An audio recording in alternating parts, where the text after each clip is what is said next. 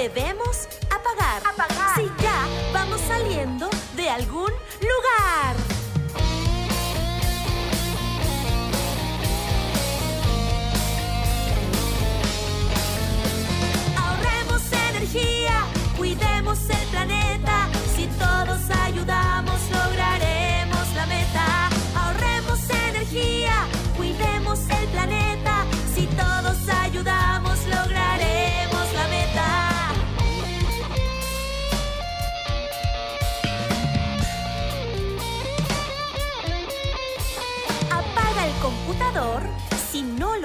usando. Ahorra la energía que en él estás gastando. No abras muy seguido el refrigerador. Mientras menos lo hagas, será mucho mejor.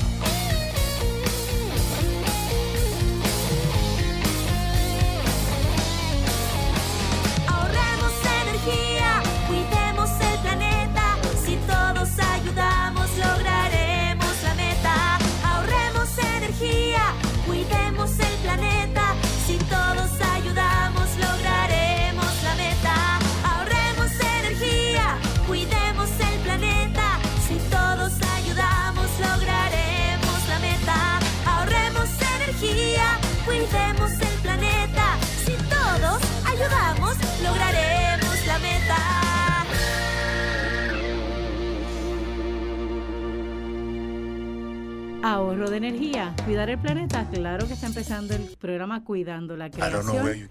Este programa, eh, recuerde que es un programa basado, ¿verdad?, en todo esto de hacer conciencia del cuidado de la creación. La canción que acabamos de escuchar se titula Ahorro de energía del grupo de la mm, banda cantando Aprendo a hablar. Y estamos celebrando en este mes de, de marzo el cuarto año del programa, así que estamos todavía de aniversario. ¿Está bien? La semana pasada comimos bizcocho, pero esta vez ya estamos celebrando y retomando algunas cositas, ¿verdad? Algunas personas eh, que nos han acompañado estos cuatro años y ya sabrán de quién hablo más adelante. El programa Cuidando la Creación es un programa auspiciado por la Pastoral Ecológica de la Arquidiócesis de San Juan de Puerto Rico y el Comité de Fe del Puente Enlace Latino de Acción Climática. Los domingos de 1 a 2 de la tarde por Radio Paz AM810 tenemos este espacio de diálogo interdisciplinario multisectorial de base de fe ecuménico e interreligioso en el cual hablamos sobre la realidad de nuestro planeta o la realidad de nuestra casa común. Y siempre le damos más atención a lo que acontece en el archipiélago puertorriqueño. El programa será retransmitido por Radio Oro 92.5 FM los sábados a las 7 de la mañana y que lo pueden escuchar también por internet, ya sea radioorofm.com o Radio Paz 810 AM online. Y si usted está sospechando que yo estoy enferma de la garganta, sí. Tengo un poquito de ronquera, así que si se me va la voz de momento, ya me disculpan. Y no se preocupen, hasta ahora es solamente una infección simple de garganta, ¿está bien? No despierte ninguna alarmas ni nada por el estilo. Cualquier cosita estoy protegiéndome para también cuidar a los demás, así que ya saben. Esta que le habla con eh, voz eh, sensual o no es la hermana Alicia Viles Ríos, dominica de la Santa Cruz, y junto a un grupo de personas de buena voluntad dialogaremos nuevamente, porque hace tiempo que no viene, con la perito electricista Lisa Speaker Sepúlveda, a quien le damos la bienvenida. Gracias, buenos días. buenas Hace mucho que no viene, ¿eh? Eso es así, hace mucho tiempo. hace cuatro años casi. Ah, Tres, sí. tres, tres, vamos a ponerle tres. tres, vamos a ponerle tres para que sea más honesto. Qué bien, qué bueno que estás aquí nuevamente. Gracias por la invitación. Sí, qué bueno. Nos acompaña también Alberto José Cardona Pedraza. Saludos a todos los que nos escuchan. Y alguien que cogió vacaciones la semana pasada, el profe José Lázaro Ramos Marrero. Un saludo y quisiera expresar a través de la onda todo mi cariño a la radio audiencia. Qué rico. Y claro está, ya la escucharon ahorita, Jacqueline Torres Mártir. Hola, ¿qué tal? Hola, ¿Qué tal? Hola, ¿qué tal? ¿Qué tal? ¿Qué tal? Estoy imitando a una amiguita de otra radioestación. Eso es así. Bienvenida, Lisa. Gracias por venir. Hemos cancelado como cinco o seis veces, pero es que esta doñita, ya verán, no tiene una fácil. agenda cargada, y Cargada. súper importante, pero nos viene con mucha, mucha información nueva, muchos relatos, muchas historias, muchas experiencias que vamos a disfrutar. Qué bueno. Lisa, cuando te presento como perito electricista, ¿verdad? Me hace recordar muchísimas cosas que hablamos en la vez anterior. Sobre todo el que no se te dice perita, sino perito, electricista, ¿verdad? Correcto. Aunque sea femenino. Eso a, mí, a mí me da gracia porque perita es una pera pequeña, Sí. el diminutivo de pera. Así que no, soy perito electricista. Muy bien. Y sería interesante, para beneficio de los radioescuchas, ¿por qué, ¿por qué optaste a ser perito electricista? Pues mira, a mí este campo eh, me, siempre me ha gustado. Aquí en Puerto Rico, para tú eh, hacer instalación de sistemas fotovoltaicos, tienes que ser o perito electricista o ingeniero eléctrico. Y entonces, para que luego entonces puedas ir tras la certificación de la instalación de sistemas fotovoltaicos, lo que le llaman PV, y tras- para ir tras esa certificación tú tienes que ser una de las dos cosas. Así que este e- era algo que a mí me interesaba eventualmente incursionar en el sistema foto- en, en el mundo de, de los sistemas fotovoltaicos. Y entonces pues me fui por estudiar eh, perito electricista. Eh, trabajo de las dos cosas, tanto como contratista eléctrico como, como sí, contratistas fotovoltaicos, solar. Este, y esa fue la, la idea original. El plan era dedicarme a lo fotovoltaico, pero siempre ha caído de todo trabajo, todo tipo de trabajo. No te niegas a hacer trabajos no, diversos. Ninguno. Desde cambiar un receptáculo, este, verificar una lámpara, conectar un abanico de techo, todo ese tipo de cosas. Hasta, pues, por ejemplo, mantenimiento de subestaciones, reemplazo de paneles. Así que- Voy y a- sigues ajá. haciendo los trabajos de, de, de recuperación de inundaciones, de humidity control, ¿verdad? Como se llama tu Sí, negocio, Lisa? Exacto. Yo vengo de trabajar, exacto, se llama Humidity Control Solutions. Yo vengo de trabajar sobre 25 años en la industria de indoor air quality, de, de calidad de aire interior y hacer trabajos de, re- de remediación por hongos, restauración por fuego, por inundaciones, limpieza de conductos de aire. Y eso sí, este, cuando caen ese tipo de proyectos, claro que sí lo sigo haciendo, pero la idea es eventualmente quedarme trabajando en lo fotovoltaico, que ahí hay tela para cortar y bastante. Mm, interesante. Sí. Y de hecho, eh, la primera vez que estuviste en el programa fue mucho antes del huracán María o de los huracanes Irma y María. Eh, ¿Cómo ha sido el cambio luego del- de los huracanes en cuestión de ese interés por los fotovoltaicos del pueblo? Pues mira, si aquí queda mucho trabajo que hacer en términos de educación. La gente a veces piensa que con poner una placa, pues, eh, pues, pues ponme tantas placas y, y los conectamos. Y eso no es así, porque eso es energía DC versus las casas que están alambradas en, en AC, eh, que son dos tipos de, de, de energía. funcionan- para que se entienda. Exacto, pues sí, déjame Sí. explicar un poquito para que estemos claros. La energía DC es lo que se llama eh, di- direct current, corriente directa, y la energía AC es alternate current, que es al- co- corriente alterna. Entonces funcionan en dos, en dos ondas distintas. Eh, una, una, la onda senoidal de la corriente alterna es más ondulada, la corriente des- Directa. directa trabaja en una onda cuadrada. Este, una, un- en una tú te refieres a positivo y negativo, en otra tú te refieres al vivo y al neutral. Así que... Y este, nuestras casas casi siempre están con el vivo y el neutral. Correcto, las casas están alambradas en AC, que es corriente alterna. Y entonces, pues, los vehículos, los autos. Tienen una batería y eso están corriendo en, en energía de corriente directa. Y por eso hablamos de polos positivos y polos es negativos en la correcto, batería. en las baterías, correcto. Y, ese- electricidad Cacho, 101 con y los Lisa Speaker. Exacto, y entonces pues también tenemos los fusibles en los carros, etcétera, que también tenemos fusibles en las casas. Ok. Pues siempre anteriormente eran más fusibles que, que el que ahora mismo pues usar un disyuntor, que es lo que es un breaker. Un breaker es un disyuntor. Ave María, La palabra es Disyuntor, déjame Disyuntor. apuntar eso, me gusta. hoy disyuntor. Disyuntor, Es igual a decir breaker. breaker. La palabra breaker es en inglés. sí. Disyuntor en español. Me gusta. Gracias. Aprendí algo nuevo hoy. Ajá. Y, la, y, la, y, y el interruptor es el, lo que está en la pared que Ese es el apagamos. exacto, ese es el interruptor, que prendes y apagas. El cosito que está en la pared que subimos y bajamos el pistoco para aprender a. Como El dice switch. anuncio. Dios mío. El light switch. El switch. Es que estoy imitando el anuncio de. National. No, de pero es que te entendí perfectamente. ¿Verdad? Tú Para que hablas no así, yo todos te nos entiendo. entiendan, claro. exacto. Eso es lo que me sorprende. Ese es el entiendo. interruptor. Vamos a ponerlo aquí. Inter, Interruptor. clasecita con Lisa. Ok. Ajá. Así que lo que tenemos usualmente en casa es esa eh, corriente alterna. Y si yo quiero poner placas solares para supuestamente tener energía en la casa, no puedo contar únicamente con una placa y una batería. Mm, Necesitaría no, algo que necesita- me cambie. necesitarías también el inversor, que es lo que va a hacer el cambio de la energía DC Ah, sí. a Ah, sí. Ah, sí, muy bien. Así que no es tan sencillo ni es tan fácil. Ahí implican Sí, otras exacto. cositas. Pero sí ha despertado después de María y obviamente en la situación que hubo de estar tanto tiempo prolongado, ¿verdad? Sin, sin energía eléctrica de la autoridad, pues se ha creado una curiosidad y un interés por parte de la gente en conocer un poco más de, de esta tecnología, que no es nueva realmente, lleva muchos años, pero ahora hay más interés sobre ella para poder tener un sistema, decir, pues mira, pongo tantas placas, este, la gente dice, pues yo pongo, pues ponme tantas placas y con eso yo co- cojo hasta la batería del carro. Y yo le digo, eso no es así. No. Vamos por parte, porque las baterías para los sistemas fotovoltaicos, que son los paneles solares, pues son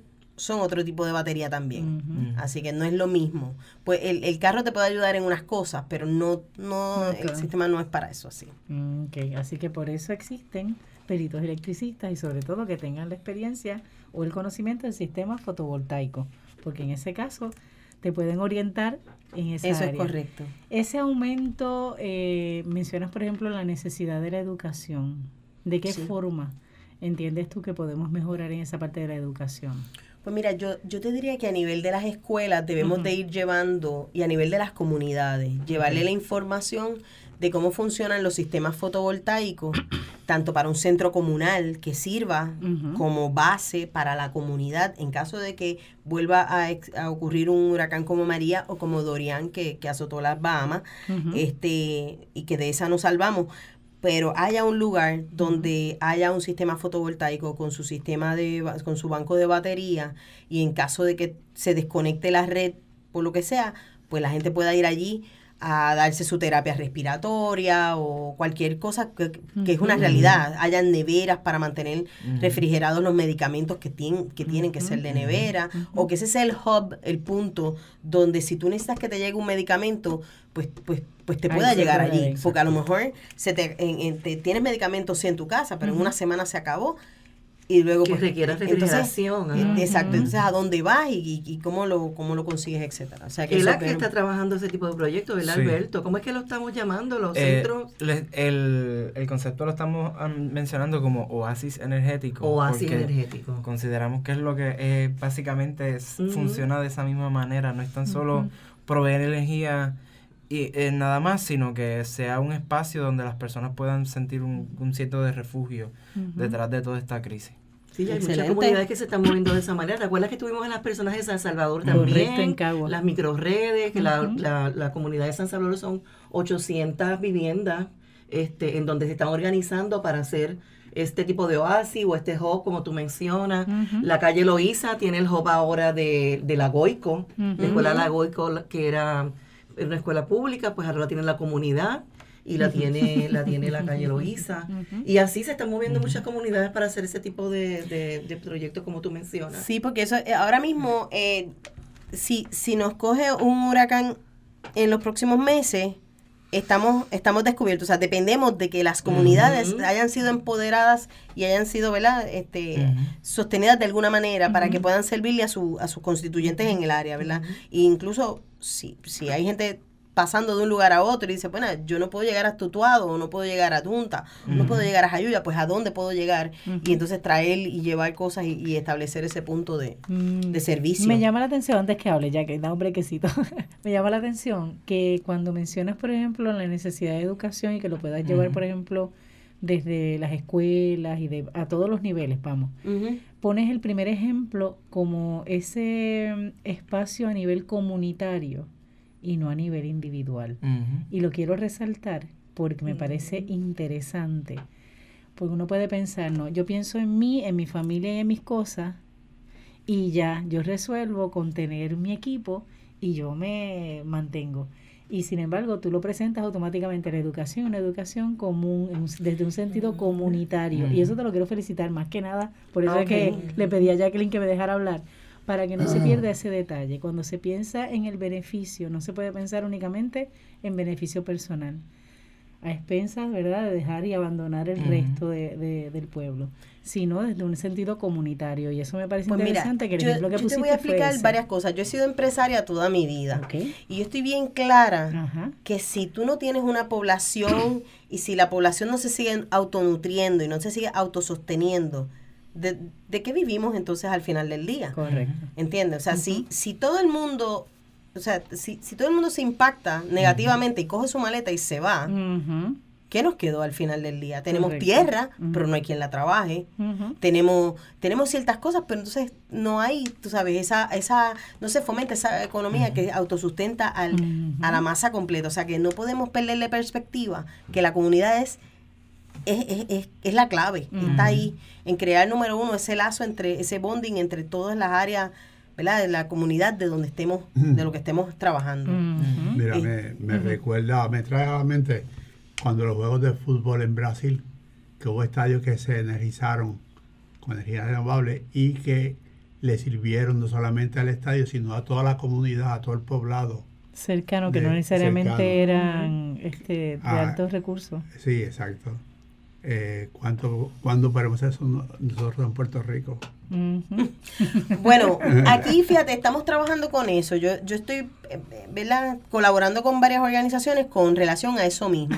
Y la idea de colaborar con varias organizaciones con relación a eso mismo es crear esa conciencia a nivel este comunitario, porque pues hay comunidades que necesitan más atención porque, porque tiene, número uno, en niños, que dependen de que los adultos los eh, cuidemos de ellos. Y número dos, tenemos nuestras personas mayores, que cada día Los esa población aumenta y a eso añádele el factor económico. O sea, si tú no tienes toda esta gente que esté aquí, que esté trabajando, que esté, que diga, bueno, pues está bien, te ayudamos con esto, con aquello, con lo otro.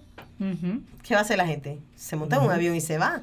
Eso fue lo que nos pasó también. Correcto. O sea, y, y al final del día, pues queremos que nuestra isla, ¿verdad? Florezca. Y que se sostenga. Se sostenga y sea... Y el sentido eh, comunitario es importante, porque es el sentido de colectivo, ¿no? Es el sentido de que no soy yo con mis cosas, sino son, yo soy, pero junto con los demás. Eso es importantísimo. Claro. Y por eso ahorita le pedí a Jacqueline que me dejara hacer Sí, esa no, y hablando, y atando eso a un Ajá. comentario tuyo, que, que quiero que Elisa también nos toque tu experiencia de Utuado, la participación que tú tuviste en un proyecto de mujeres allá en Sí. Utuado, que ya cumple como un año, que, no, que nos hables de eso. Pues eso es lo nuevo que hay de Bueno, pues mira, este, yo a través de la, de la fundación de Clinton Foundation conocí el proyecto del Bosque Modelo de Puerto Rico y de Barefoot College, que Barefoot College es un programa que se da en la India, donde se educan a mujeres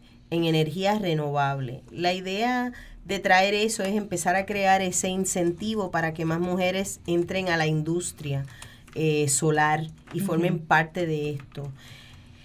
eh, de, este- de esta industria en crecimiento, en evolución, por dos razones. Número uno, porque la mujer es el eje de muchas, en muchos en muchas de estas comunidades las mujeres son el eje. Entonces, en vez de quedarse en la casa barriendo, mapeando, cuidando y dando esto, pues también pueden tomar una acción eh, activa sobre energizar la propiedad o, o, o por lo menos saber o tener una idea o decir, bueno, pues déjame poner esto con esto, mira, fue que esto se soltó y sepan manejarlo. este Estas comunidades de estos pueblos que, que son ¿verdad? menos privilegiados no cuentan con una con bases para educar a estas mujeres y gracias a este estos programas del Bosque Modelo y de Barefoot College que, que, que vino vinieron a educar a mujeres en ese tema pues hay más mujeres preparadas en la industria es verdad que fueron pocas fueron veintipico veinticuatro me parece que en una Es que era intenso, o sea, era un compromiso de varios días o semanas. Sí, meses, este, meses. Había que invertirle Este, tiempo ahí. tiempo Sí. Y entonces, pues ellos también están trabajando con eso. ¿Cómo ayudan a que las mujeres puedan, pues si tienen que cuidar niños, pues, pues los puedan dejar cuidando y puedan participar de los de los talleres y de las actividades y de porque hay una parte que es teórica, pero hay una parte que es práctica para que ellas vayan aprendiendo y, y sepan también el, el- ¿verdad? el manejo de las herramientas para estas para estos menesteres porque también es, es un efecto que, que- Pero la idea es traer más mujeres, porque así...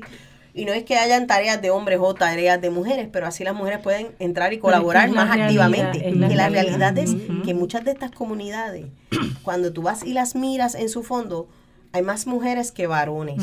Y entonces, cuando, y, y muchas mujeres pues que están solteras o que están solas y que no tienen pues estos varones que las puedan ayudar a, a hacer cosas. O sea que esto es bien importante. Y, con sí, el tiempo disponible también, porque como no necesariamente tienen trabajo, que es lo que ocurre en este tipo de comunidades, ¿verdad? Y eso, ese también Más es parte de la idea, crear una nueva, crearles una nueva oportunidad de, de empleo. Si ellas van aprendiendo sobre energías renovables y de las placas solares, y a lo mejor pues dicen, mira, yo no me quiero dedicar a la instalación, pero qué bueno que aprendí cogí ese curso y me voy a dedicar a las ventas. Entonces pueden aplicar para trabajar y vender sistemas y saber, saber cómo ¿verdad? mercadear ese sistema. También pueden trabajar como personal de apoyo eh, para ciertas compañías que, ¿verdad? que ya están establecidas, que dicen, pues mira, como servicio al cliente, eh, que cuando llama un cliente como, mira, el, la, estoy teniendo problemas con las placas, la persona que está contestando sepa de lo que le están hablando. no es, Claro. Bueno, yo le puedo tomar el mensaje. No, Sí. la idea es que las mujeres aprendan y tengan esa nueva, esa, esa otra oportunidad también, porque pueden ejecutar el trabajo, pueden trabajar como instaladoras, o sea, si ellas se preparan en el tema, ¿no? O, sea, o sea, que hayan opciones de... ¿Cómo fue la experiencia con ellas en cuestión de verte a ti como perito electricista? Pues imagino que eso también tuvo que haber sido, ¿en serio que tú eres electricista? Pues mira, déjame empezar por aclararte que en Puerto Rico Ujú. hay 5.000 peritos y de 5.000 peritos electricistas en la totalidad, Ujú. 18 somos mujeres. Oh my God. 18. Ta- eh, No, no representamos ni el 1%. Wow. Y parte de mi misión es fomentar que más mujeres entren a la industria. Por eso es que la otra vez cuando vinimos, que vine al programa, hablamos del tema de, de que yo daba las charlas en las escuelas. Y la idea es fomentar que niñas y niños, número uno, que los varones se abran a que hay mujeres en la industria y no es y no es anormal ni es raro ni es distinto ni es diferente. Simplemente es y que las niñas también puedan verse en esa posición o sea que digan wow yo también Es puedo una ser opción, periodista". claro. Es- es- eso eso puede ser también para mí este, para las mujeres, tanto en el grupo de Maricao como en el grupo de adjuntas, muchas de ellas me hicieron un montón de preguntas sobre retos de la industria, dónde estudiaste, qué apre o sea, qué, qué fue lo más difícil que se te hizo. Y yo les digo a todas que aquí todo se, se traduce en querer es poder, que siempre van a haber eh, retos, los retos van a estar allí, porque no hay cómo eliminarlos del frente, o sea, están los retos. Sí, los dinosaurios existen. Exacto. en la misma industria. Lo hemos hablado. Exacto. En la misma industria los hay, pero también depende de, y, y también en el entorno social y cultural, porque por ejemplo yo, yo al principio cuando salí a la calle como perito electricista, llegué ahí donde el cliente y me decían, Enviaron a la secretaria. Pero, Digo, porque sí. es que yo me Oye, me decían, me decían, pero es que yo llamo un pe- eh, Yo llamo un perito. Era, era para que viniera un perito y yo, yo soy la perito electricista. Entonces, una mujer, bueno, hubo uno que me dijo, no, no, no te preocupes, no hace falta. Anda. Yo, yo- sí. O sea, me Yeah. pasaron, me sí. De todo. De todo me ha pasado. Este no, entonces, de hecho, yo tenía un ayudante que iba conmigo que se llama Abel y Abel iba conmigo y, y entonces otra cosa que nos pasaba era que el cliente rompía a hablarle a él y él le decía, señor, un momentito. Yo soy la asistente. Yo soy el ayudante. Ella es la perito. Entonces se quedaban así como, ¿cómo? Speaker es ella, no soy yo. Sí. Así que, este, pero es parte de, de empezar a crear ese cambio Es una cultura cultural donde que la gente también se abra a decir, ah, mira, pues, mi perito es una, mi perito electricista es una mujer y no hay ningún problema. Eso yo lo digo. Mi perito electricista es una mujer. y Yo Ya soy orgullosa de referir a Lisa. Eso. Y es mujer, te la voy a enviar. y sí, de veras, con mucho orgullo. Me pasa, me pasa. Así que. Tu mejor cliente. Tenemos que, tenemos que apoyarnos. Claro. Sí, y, y, y mira, no solamente por el aquí y el ahora, ni por mí solamente. Porque todos tenemos un tiempo de vida aquí en el planeta, pero eventualmente vamos a ir creando que haya una, una sociedad más balanceada, Mm. que al final del día eso es parte de lo que debemos buscar, que, que haya una sociedad balanceada. La igualdad, con- la de- equidad. y sí. que nos respeto apoyemos por- que nos mutuamente. Y el respeto por la capacidad de cada Claro, persona. claro, hacer tenemos su la misma trabajo. neurona, o sea, composición molecular y celular igual. Creo que Así. tenemos más, más neuronas, Más, ¿verdad? más neuronas, pero no lo voy a poner tampoco. Exacto, está bien. No, ponlo Porque muy tengo técnico. aquí a dos, tengo aquí a dos al lado que rápido me van a saltar. No, ponlo muy técnico. Lázaro Yo, y, y yo no te voy a saltar si, si Es una realidad. Él es pro. Dilo, O sea. Dale, Alberto. detrás de cada Voy a ti. uno detrás. Al lado. Alrededor, Alrededor. alrededor de un gran lado. hombre hubo una mujer o varias mujeres que formaron ese gran hombre. El Por mismo. Cristo le pasó, imagínate. Así que ¿Por qué? Claro. Lo que pasa es que hablamos del Día Internacional de la Mujer el domingo pasado, Ajá. como un día, Como un día. No, y ya se acabó. No, y tiene que ser No, todos los días. Todos los días. Es Sí. así. Pues qué bien. Sí, Lisa. Eso está interesante, el poder, este, porque no es lo mismo hablarle a un grupo de mujeres, ¿verdad? Y presentarle un proyecto y que quienes me hablen sean hombres, vamos a decirlo así, que sean peritos, a que me hable justamente una perito electricista y me diga, si yo lo puedo hacer, tú también. Exacto, o sea, ese fue parte del mensaje. Parte del mensaje número uno era explicarle las reglas de la industria, Ujú. por qué deben de, si esto vibra para ti, por qué debes continuar hacia, Claro. y obviamente cada cual dentro de sus condiciones, lo que les sea posible, porque hay- había mujeres en el curso que tenían 40, 45, 50 años y empezar a esa edad una carrera universitaria de 4 o 5 años en ingeniería eléctrica pues es un poquito más complejo. Claro. versus oye si tienes las destrezas manuales esto vibra para ti hay una opción.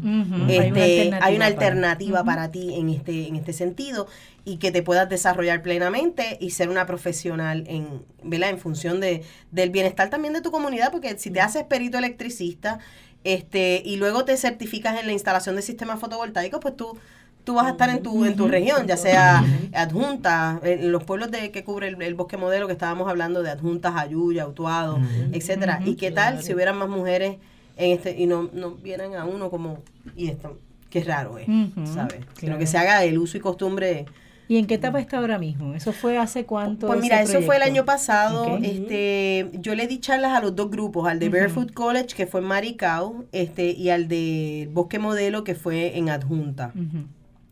Casualmente ahora el Bosque Modelo está reclutando nuevamente, abrió nuevamente la, la sección.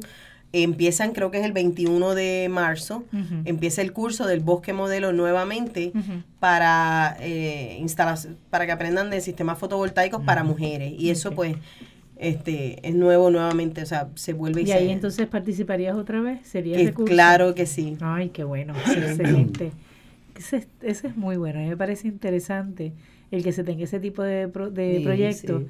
y sobre todo que lo podamos conocer, porque a veces, eh, como a veces hablamos, ¿no? Se hacen tantas, eh, tantos proyectos, tantas iniciativas, tantas actividades en el bienestar justamente para las personas, eh, no voy a decir pobres, sino empobrecidas de nuestro país y porque no se sabe o no se da a conocer, uno no lo, no lo puede, ¿verdad?, este, auspiciar o por lo menos indicarle, mira, si en el área oeste del país se está llevando, central oeste, se está llevando este tipo de, de actividades, ¿por qué no replicarlos también en otros lugares del país que tenemos posiblemente la misma capacidad y la misma eh, calidad de personas que necesitan conocer sobre este tema, se podrían beneficiar y pueden entonces desarrollar su propio proyecto. Sí, yo, yo te diría que, que va a ser, eventualmente va a haber una necesidad, porque por ejemplo en estos días una persona que es de Vieques me escribió que quiere participar en el, en el curso del Bosque Modelo que empieza el 21 de marzo. Y me dice, pero tenemos una situación, ese curso es miércoles y sábado y yo vivo en Vieques. Claro. Yo, bueno, no, no, ¿verdad? Ahí ya yo no puedo decir, porque yo, número uno, yo estoy Tú hablando... eres con- recurso. Yo soy recurso, yo, yo no soy parte ni de la Junta del Bosque Modelo ni nada por el estilo, pero sí quiero ver más mujeres en la industria. Claro. Yo voy a serte franca, o sea, yo, yo quiero ver más mujeres, yo quiero ver una sociedad más balanceada, yo quiero ver comunidades eh, que puedan ser sostenidas, que si hay alguien cortando los palos al frente, eh, no tenemos a una mujer aquí parada, friqueada, decir, ay, no sé qué hacer. No puedo hacer nada hasta que, no, yo, pues entonces en lo que tú haces eso, yo también puedo treparme al techo, verificar que las placas estén conectadas, eh, volver a reconfigurar el sistema. O sea, yo quiero ver mujeres en acción. Qué chévere. Lisa, me da alegría escucharte de verdad, Gracias. porque saber que estás aportando tanto para nuestra nuestro sexo débil. Entre comillas. Entre comillas. ¿Estás hablando de los hombres? Dejando- dejando- sí, Ah. sí, ¿De quiénes hablas? Estás hablando de los hombres, ¿no? sobre- este, pero de verdad creo que es una aportación bien significativa y sobre todo en nuestro Puerto Rico tan lleno de prejuicios. Sí. sobre- Bueno, les recuerdo que están escuchando el programa Cuidando la Creación por Radio Paz AM810 los domingos de 1 a 2 de la tarde y se retransmite los sábados de 7 a 8 de la mañana por Radio Oro 92.5 FM. Le agradecemos a nuestro técnico Harry que ha estado ahí haciéndome señas hace rato, que ya estamos a la mitad del programa. Así que gracias Harry. También saludamos a la gente del el barrio San Salvador de Encaguas porque nos sirve también de modelo y de referencia en el tema que estamos hablando en el día de hoy. A la gente de Naranjito, Fajardo, Bolivia, Cataño, a Levi- la gente de la urbanización de Levitown, a la gente que está en el área de Corozal también, Orocovis, eh, San Antonio, Texas, gente de Dorado, que en estos días estuve en un retiro acompañando a la comunidad del Santuario Espíritu Santo y se me acercaron dos o tres y se me dijeron, te estamos escuchando, así que el programa se oye. ¿Está bien? Y después tengo que hablar con Jacqueline porque me hicieron un comentario, Jacqueline, acuérdame que al final te lo cuento. No para estar en el aire, no para ahora. Para ahorita. Eh, ahora es que lo recordé. Pero le, le decimos que en Cuidando la Creación usted lo puede buscar por Facebook y ahí puede hacer la- algún comentario o ver, por ejemplo, quiénes, cuáles van a ser los temas que se van a estar escuchando cada semana. Y si quiere comunicarse a las oficinas de Enlace Latino de Acción Climática, lo pueden hacer al... 787 Ujú. 545 5118. Estás haciéndome burla con la voz. No, se me 787-545-5119 es otra alternativa, ¿está bien? El, el, el cariño es tanto que los dos nos complementamos en esto. si a mí me falla la voz, él también. Bueno, ¿hay algún anuncio, Alberto? Sí, este 19 es que ¿De marzo? de Sí. marzo es jueves. Jueves, sí. Vamos a tener la, vamos a tener nuestro Green Movie Night, va a ser en Santurce, en las oficinas de nosotros, de Ujú. la- del puente. Vamos a estar dando un documental hablando sobre lo que son los refugiados climáticos. Todas estas, Wow. todas estas personas que se están ya viendo afectados por el cambio climático están teniendo que forzosamente emigrar de, su, de sus casas y de sus países. Pues es un documental que se da por una cadena alemana de, de acceso público y tiene versiones en inglés y tiene unas versiones en español que vamos a estar Qué presentando. bien.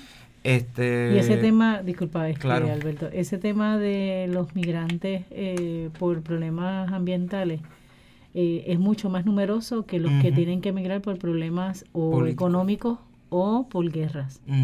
Es mucho más. Lo que pasa es que son más silenciosos. Claro, sí. Esos son temas que no se hablan, pero la migración, por ejemplo, he estado en congresos y en, en compartiendo con personas en el tema de espiritualidad este, ecológica. Y una de las preocupaciones que siempre se habla es la migración de los grupos, especialmente los marginados, porque son los más afectados. Sí, es por, y por muchas razones. En realidad, la mayor es porque ha sido una migración que se ha normalizado en cierta manera.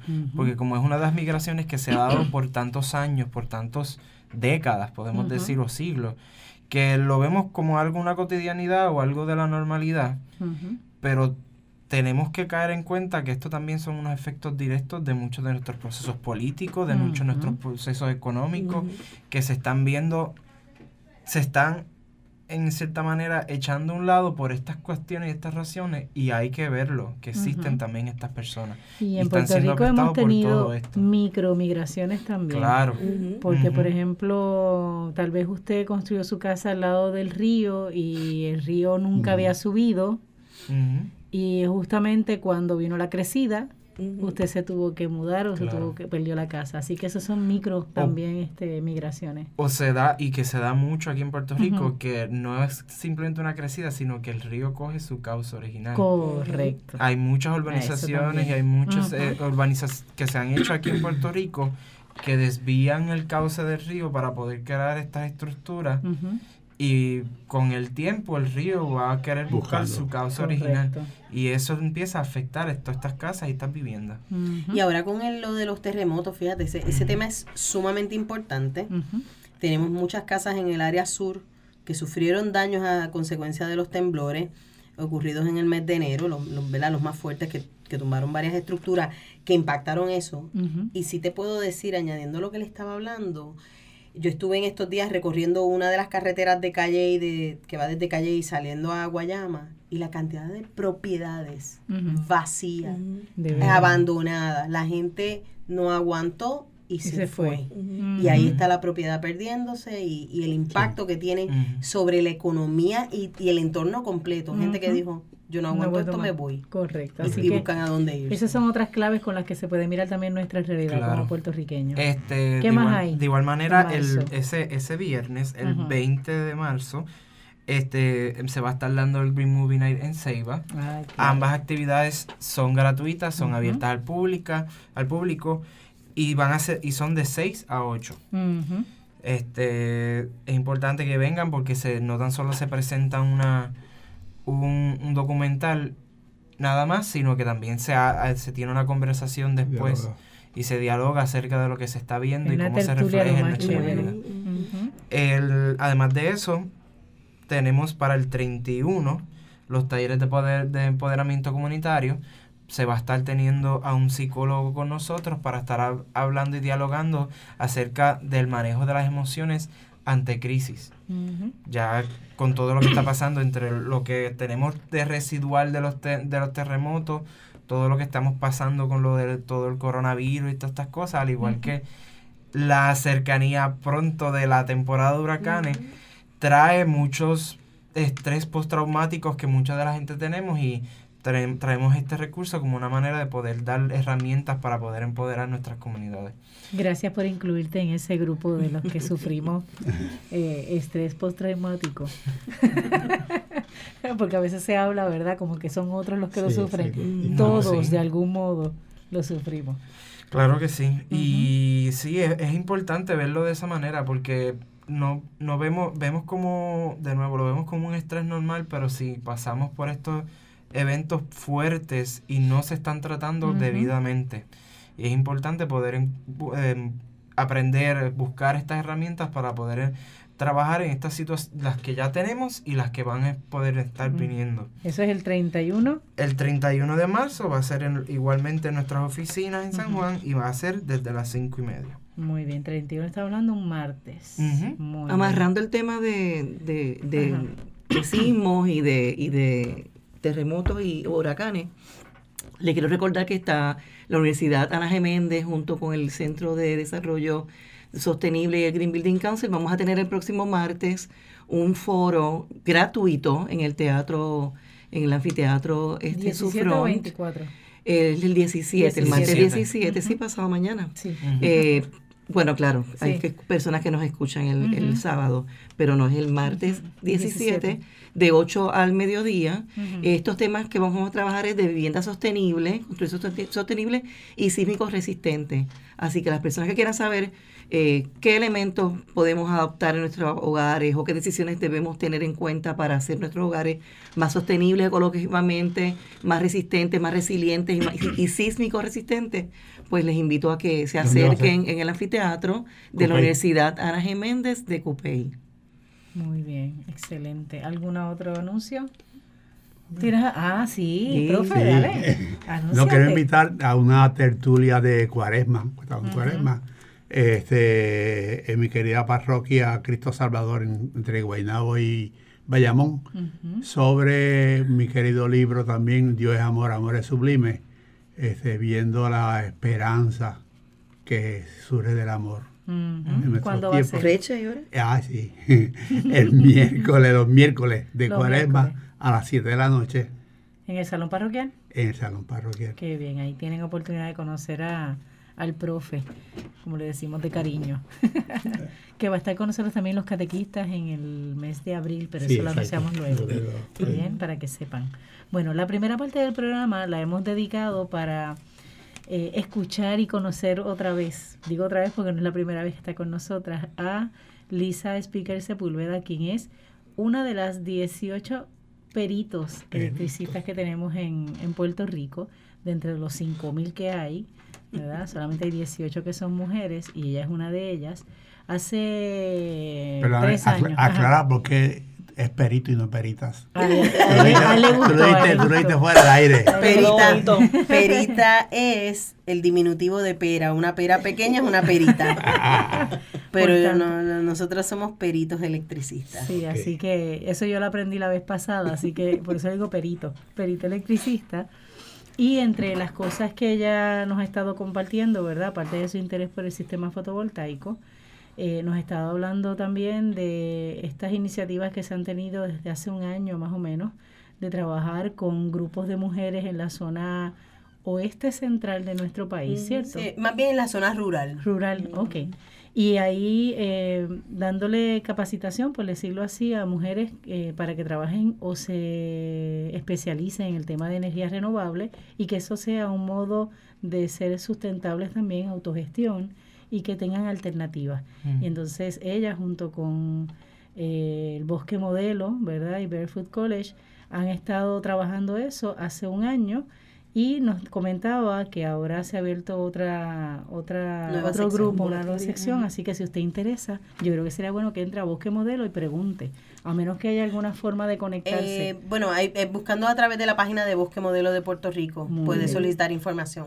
Ahí usted, si le interesa, ya nos compartía que hay una mujer interesada, pero es desde Vieques, así que eso es un poquito retante, ¿verdad? La distancia y el transporte, pero que tal vez si usted está un poquito más cerca, está tal vez en la isla grande, no en la isla nena, como le conocemos a Isla de Vieques, tal vez usted pueda acercarse y pueda entonces eh, eh, conocer sobre esta propuesta y tal vez cambiar un poco su vida crecer un poquito más en esto de la formación y sobre todo en un Sí. tema que siempre se ha visto como un tema de varones, que es el tema de la electricidad. Y no tiene nada que ver con género. Así que Eso es así, Sí, es exacto. eso mismo. de eso nos beneficiamos todas, ¿verdad? Exacto. Todos los días necesitamos cada vez más de la energía y que pueda ser este, generada de forma renovable muchísimo mejor. Eso es. ¿Qué más este, Lisa? ¿Qué otros proyectos has estado Pues mira, yo estuve hace poco involucrada? en- yo estuve participando como panelista eh, durante el- los Clinton Foundation, la fundación de Clinton, vino a Puerto Rico a celebrar el, el- la reunión que ellos llevan a cabo, que se llama eh, Action Network. Eh, y entonces allí me tocó trabajar, o sea, fui panelista en un, en un grupo donde estaba el CEO de Fortis TCI. Fortis TCI es la compañía de utilidad en las islas Turks and Caicos Islands. Eh, por eso es TCI, Turks and Caicos Islands. Entonces, Fortis es una compañía eh, eh, privately owned eh, de inve- in- inversores privados, Inversionistas privados. Entonces, ellos, ellos explicaron lo que ellos sufrieron eh, a través de, de los huracanes, especialmente Dorian, que también le pasó por allí, los hizo canto.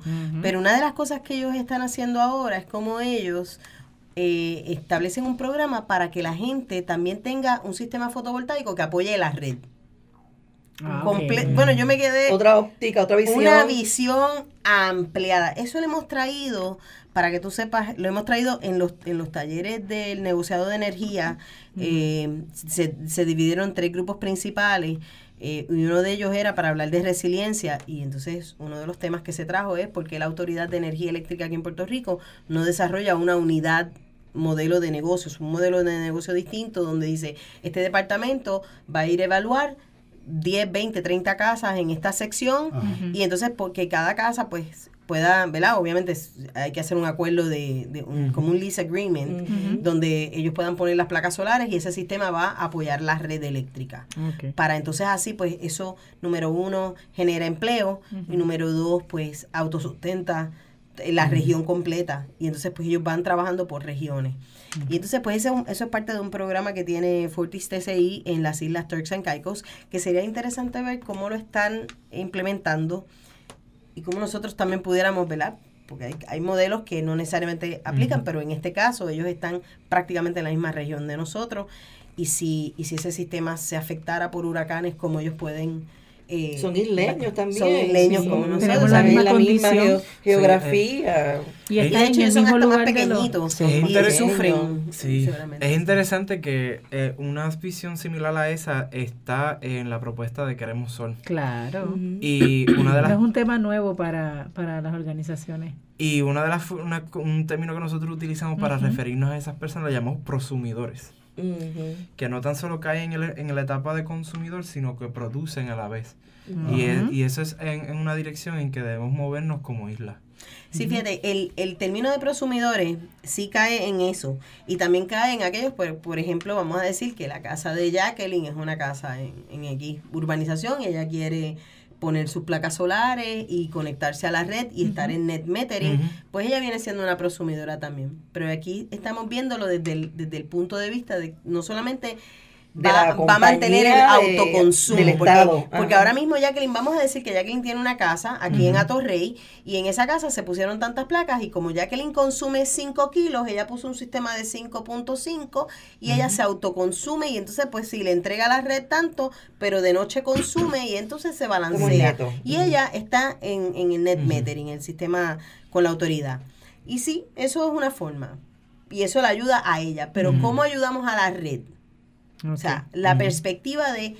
Y, y la red? ¿Cómo hacemos que la red sea más autosostenible y que la red pueda sobrevivir y que la red po- porque la red es importante no, no podemos decir ah no no descarta la autoridad que olvídate que ya no nos Claro. interesa no. Sí, es sí. cómo, cómo participamos todos en esto porque hay regiones donde sí vamos a necesitar que, que bueno que estamos cogiendo sol todo el tiempo pues entonces vamos a coger toda esta región que pueden tener placas solares y le, le ponemos todas estas casas ¿verdad? buscamos hacer una- una- un acuerdo y, y trabajarlo Y que también hay que usar fincas específicamente solares para poder este La generar finca, esa la finca siempre, o sea, por ejemplo, ahora mismo aquí hay fincas. Lo que pasa es que no se le está maximizando el uso, porque por ejemplo, yo estuve verificando, viendo un artículo de una finca solar en Alemania que en vez de tener la finca solar bajita, las levantaron las placas y la parte de abajo la usaban para agricultura. Y, y el, el return on investment fue de 186%. Y eso tú dices, wow. Es y nosotros todavía estamos poniendo las placas como a dos pies del piso en las Claro. fincas solares. En fincas donde justamente se puede cultivar y se puede tener Claro, alimento. claro. Entonces, En terrenos agrícolas. terrenos agrícolas sí se puede. ¿Cómo lo vas a hacer? Obviamente tienes que también contemplar los frutos que vas a poner van a estar bajo sombra. Claro. O sea que Sí, tienen que ser tienen que ser frutos. Y ahí Ajá. tenemos que buscar la gente Frutos de la agricultura. Yo ahí no entro. Pero sí, sí, Ajá. sí em, em, entiendo que eso fue un factor que uno dice, pues esto, esto es posible. Este, cuando tú ves otros lugares que lo han hecho. ¿Cómo la Autoridad de Energía Eléctrica ve todo- todas estas visiones? ¿Les ayuda? ¿La entorpece? Interpreta la risa. Mira, en la No autoridad... lo han visto todavía, La autoridad, la autoridad es compleja porque es una institución que tiene mucha mentalidad eh, todavía con el modelo mental de centralizado. Y esto que se está buscando hacer es un sistema descentralizado. Ah. No podemos seguir amarrando y que queden por periodos prolongados sin luz unas regiones que se pueden crear y, y- y ponerle luz inmediatamente, energizarse en- inmediatamente, o, o bueno, relativamente, ¿verdad? Vino un huracán, se cayeron tantos postes y pues mira, con que se levanten estos postes en, en Adjuntas, en Utuado, en Jayuya, esos pueblos quedaron casi un año sin luz. O sea, y hubo seccio- áreas de ellos, o sea, y, y eso no tenía por qué ser. Si el sistema fuera eh, descentralizado, Descentralizado. que es lo que llaman un sistema de generación distribuido, que está distribuido por toda el área.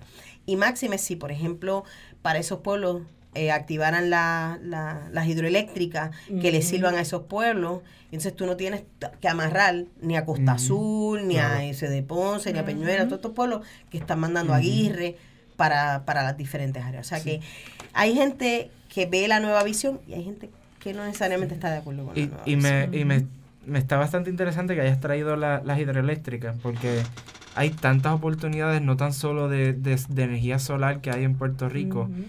Una es los biodigestores.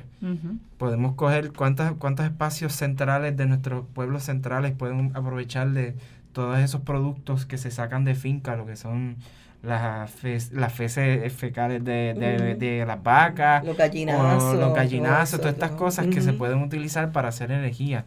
Que hay otros métodos de energías que pueden ser efectivos para, dependiendo del pueblo en que. De la estamos realidad ¿Cómo que estás mencionando.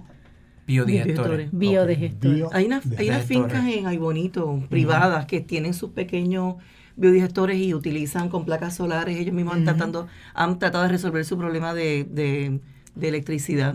Que De- no es lo mismo que decir, por ejemplo, lo que se tiene como propuesta de quema de basura. Ah, Es totalmente diferente en diferente, esa sí. parte. Y menos dañino también a la... Sí, claro. Sí, Sí, bueno, aquí la idea es dejar de estar impactando tanto el, la capa de ozono. O sea, tenemos que verlo desde la perspectiva de tenemos que dejar de dañar el planeta, tenemos que cuidarlo, este, incluyendo el aire, aunque no lo veamos, pero el aire lo estamos respirando y nos conlleva a otro montón de cosas. O sea que, Sí, que no estamos transfiriendo los desperdicios al aire, porque Claro. lo queremos invisible, pero exacto. nuestra vida depende, ¿verdad? De, él, de la calidad del, del aire exterior e interior también, pero exterior en este caso. Así es. ¿Y qué más? ¿Qué más hay por ahí, Lisa? Cuenta, cuenta, cuenta. Bueno, pues- ¿Tuviste en esa experiencia? E- esa experiencia, pues para mí fue, pa- a mí me, me gustó mucho participar de ese panel porque no había escuchado el punto de ellos, de, de lo que habían, como, Ujú. ¿verdad? A raíz de, de Dorian y los daños que sufrieron, eh, el impacto de cómo se restablecieron y qué y qué nuevas alternativas desarrollaron para poder tener generación distribuida que apoyara la red. O sea, que, que es una perspectiva distinta. Así que eso me encantó. Y además de eso, pues, ¿qué más te puedo contar? El año pasado tuve la oportunidad de ir a España al Smart City Expo en Congress. Es- Eso es un evento de ciudades inteligentes y allí tú ves una cantidad de cosas, un movimiento tan grande hacia eh, energía, salud, todo, todos los conceptos de cómo tú vas a ir hacia un, a un sistema más inteligente. Este, uno de los de las cosas que más me impresionó fue el, el booth de que llevó la ciudad de Dubai. Ujú. Dubai llevó un booth enorme de grande explicando, de hecho te- tenían una maqueta enorme donde ellos explicaban cómo ellos están generando energía eléctrica, eh, tienen, sí tienen generación por una, una planta nuclear, pero eso lo dejan, eso no está todo el tiempo en producción. Si ellos entienden que su sistema solar Baja. baja y necesitan la ayuda, pues esto es arranca. backup. Eh, lo mismo el carbón. Ellos, ellos tienen eh, generación eléctrica por carbón, por la quema de carbón, pero están reduciendo esto para ampliar la fotovoltaica y si solamente van a aprender y van a utilizar este sistema, si este está en baja. Ok. O sea que ellos están desarrollando un sistema, como decir, pues, poniendo diferentes canastitas para apoyar a su sistema eléctrico y su y obviamente el desarrollo económico, que es lo que ellos quieren lograr al final del día, que la gente se sienta atraída a hacer negocios en Dubai y crecer a, a Dubai como un, como un hub eh, comercial, etcétera. Este, y eso a mí me impresionó porque una de las cosas que donde quiera decían, ellos quieren ir from paper to paperless. Todo Ujú. va a ser electrónico, digital, fácil, accesible, etcétera. Así que esa fue una de las cosas que vi que me, me impactó muchísimo. Pero allí habían muchas otras organizaciones, incluso estaba Mastercard promoviendo la inclusión. Tú tienes sí. ¿Cómo? Pues ellos dicen que, eh, y era de, creo que en un momento dado hablamos de eso, no hay ningún empresario que sobreviva solo. Correcto. Si tú fueras la única empresaria en, en X pueblo, vamos a decir Bayamón, si tú fueras la única empresaria en Bayamón, o sea, si no tienes gente que consuma, que a lo mejor haya otro negocio, que entonces tú dependes también del que te vende esto, del que te vende aquello, o sea, tú no sobrevives. Y ellos están bien conscientes y están eh, promoviendo que se haga un sistema que fuera más incluso para, para todo el mundo. Así que fue impresionante escuchar ¿verdad? las personas que tienen, la- las perspectivas que están generando. De, de parte de los Estados Unidos fueron de las ciudades de Austin, Texas, y ellos explicaron cómo en, ellos han, eh, ellos, hace 10 años, Austin, Texas era una de las ciudades que estaba perdiendo habitantes. Y cuando ellos vieron que si ellos seguían así, eso se iba a convertir en un pueblo fantasma, Wow. ellos dijeron, ¿qué tenemos que hacer para i- irnos en contra de, de- esta tendencia? Y entonces ellos tomaron todas las medidas para corregir eso y que, y que su ciudad no quedara abandonada. De hecho, hoy en día, pues ellos, de hecho, mostraron gráficas de cómo han aumentado la población, las universidades, han hecho centros allí, eh, enseñaron una foto de cómo se veía la ciudad hace 10 años, cómo se ve hoy en día, la cantidad de estructuras que tuvieron que tumbar y hacer edificios, porque entonces hay más actividad económica, etcétera. O sea que, que eso fue bien impresionante al final del día, porque uno dice, wow, de aquí a acá. Y, es- y fue cuando ellos se dieron cuenta que ellos estaban perdiendo, número uno, habitantes, que estábamos hablando ahorita de, de la relocalización de la gente por, por, por condiciones climatológicas, que también hay condiciones económicas, condiciones políticas de diferentes, ¿verdad? Entonces tú dices, y, es- y, es- y, hay, y hay que tener la visión a largo plazo, decir, espérate, si estamos perdiendo de este lado, ¿cómo vamos a, a parar esto y movernos en contra de esa, de esa dirección? Interesante. Por eso hay que visitar otros lugares, Sí. nutrirse de experiencias, Sí. seminarios, talleres, Sí. foros que están a nuestro alcance en Puerto Rico, de- que nos traen a Puerto Rico, que son también eh, de nosotros, ¿verdad? Nuestras academias, de nuestras universidades y, y gracias a Dios que Lisa tiene la oportunidad también de viajar a otros espacios y otros lugares y conocer. Aunque Lisa tiene el compromiso de invitarte ya en las próximas. Ya le dije que se atreva a irse a otro foro de esos a Europa sin que me avise. Mira, yo, yo vengo a este programa claro, cuando, cuando puedo, pero vengo a nutrirme eh, de mucha esperanza, nutrirme directamente aquí, de mucha esperanza de, de nuestra patria, porque te- veo gente joven que está, que está, este, eh, aportando. A nosotros creemos que somos el ombligo del mundo y cuando viajamos y vemos otras experiencias de cómo otros hacen las cosas, que, que mucho podemos aportar nosotros. Eso es Y por eso, como te decía ahorita, me, me halaga escucharte, este, porque estás aportando a nuestro, a nuestro, nuestra casa común. Así es. así es. Bueno, yo, yo te voy a ser bien sincera. A mí de Puerto Rico me sacan, como yo le digo a mis hermanas, yo tengo dos hermanas que viven en Estados Unidos. Y No cuando se la han vino el- podido llevar. Y cuando vino el huracán No se la María, llevan. la primera llamada fue de mi hermana cuando pudo, cuando se abrieron las comunicaciones y pudimos tener comunicación es, te envío un pasaje, te saco de Puerto Rico ahora mismo, que si vamos a... Y yo le digo, no, no, no, no, no, no, no. O sea, espérate, espérate, no Sonia. va. Aquí me quedo. Y aquí, ahora es que hay que quedarse, ahora es que hay que meter las manos, ahora hay que enrollarse las mangas. Claro. Obviamente no todo el mundo tiene la misma condición, yo Claro. gracias a Dios lo puedo hacer, pero también reconozco que el que tenía que irse porque tenga niños pequeños, porque tenga eh, familiares con Condiciones. condiciones de salud, que también, tú sabes, son cosas que, Claro. que hay que entender. Perfecto. Pero en el caso mío yo dije, no, no, este es el momento de enrollarse las mangas y salir a trabajar y, y- y echar el resto bueno. para que no...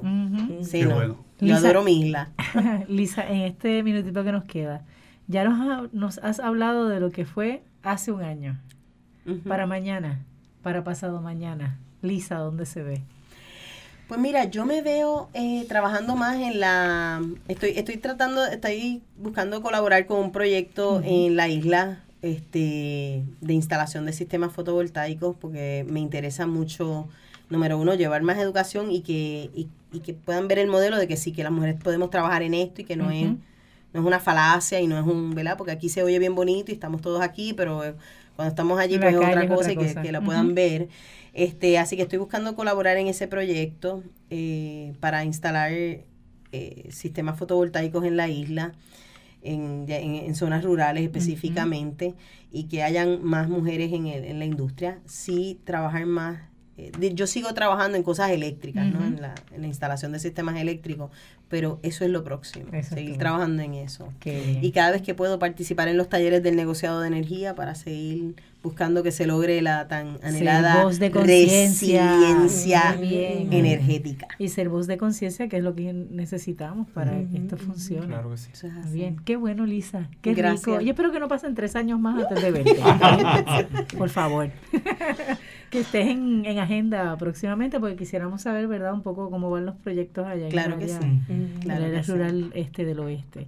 ¿Está bien? Así que gracias y ánimo. Me uno a las palabras que te dijo eh, el profe. ¿Está bien? Porque realmente nos da mucho ánimo escucharte. ¿Está bien? Sí. Así que gracias, profe. Gracias, Jacqueline. Gracias, Gracias. Alberto. Claro. Y quisiera aprovechar este segundito finales, no solamente para hacer conciencia de que tenemos una responsabilidad de cuidar la creación y empezamos con el uso y el manejo de la energía, sino que también eh, tengamos en cuenta todo esto del coronavirus. ¿Está bien? Por favor, mi gente, eh, antes de entrar en el histerismo, eh, precaución, antes de perder la paz, por favor, lávese las manos, antes de salir corriendo y pensar que el mundo se va a acabar, sea precavido, tenga la disciplina de lavarse con agua y jabón, que si no hay hand sanitizer, usted tiene la, la alternativa del jabón en su casa o en el lugar donde esté. Antes de correr, por favor, busque las alternativas de la precaución. ¿Está bien? Podemos controlar esto, podemos tenerlo, ¿verdad? Dentro de un control hasta donde sea posible. Pero por favor, desde el histerismo no logramos nada. ¿Está bien?